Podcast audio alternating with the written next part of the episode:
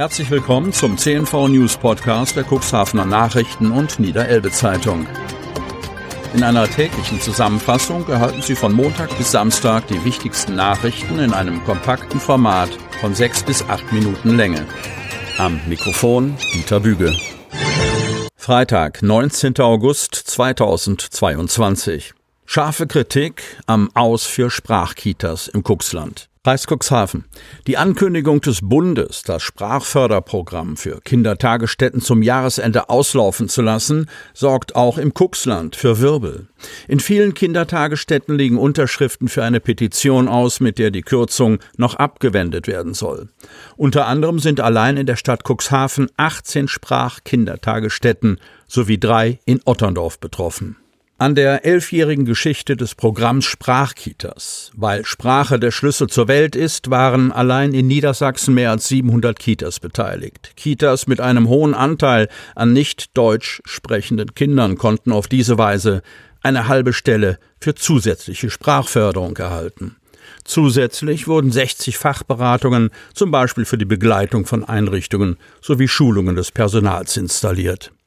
Insbesondere Kinder mit sozialer Benachteiligung haben von diesem Programm profitiert und ihre Bildungsteilhabe hat sich erheblich verbessert, betont Kerstin Tack, Vorsitzende des Paritätischen Niedersachsen. Daher ist diese Entscheidung weder fachlich noch zu diesem Zeitpunkt nachzuvollziehen, denn Sprachförderung ist aufgrund der Auswirkungen der Pandemie und für die geflüchteten Kinder mit geringen Deutschkenntnissen aktuell besonders wichtig und notwendig. Sprachkitas haben eine erfolgreiche Bilanz vorzuweisen. Sie wurden evaluiert und für gut befunden, da die hohe Qualität der alltagsintegrierten sprachlichen Bildung einen unterstützenden Einfluss auf die kindliche Sprachentwicklung hat. Sprache ist eine Schlüsselkompetenz für Kinder und entscheidend für ihren zukünftigen Bildungserfolg, insbesondere in der Grundschule. Viele Kinder profitieren von der zusätzlichen personellen Ausstattung und Förderung durch Sprachkitas. Unwetter sorgt für Feuerwehreinsätze.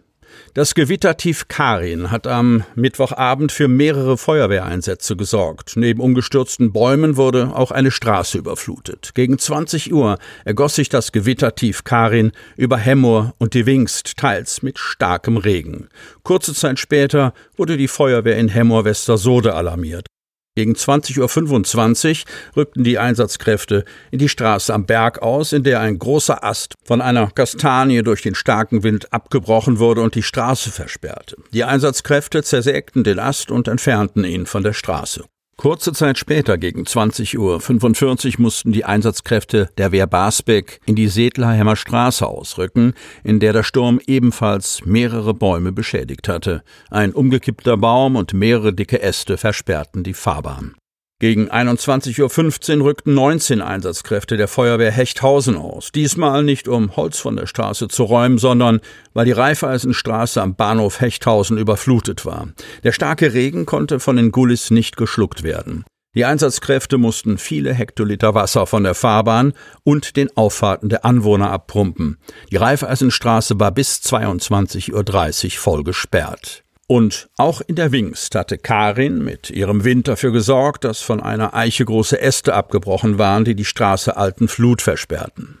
Die am Donnerstagmorgen von Anwohnern alarmierte Feuerwehr Wingst zersägte und entfernte die Äste. Die Straße konnte gegen 7.15 Uhr wieder für den Verkehr freigegeben werden.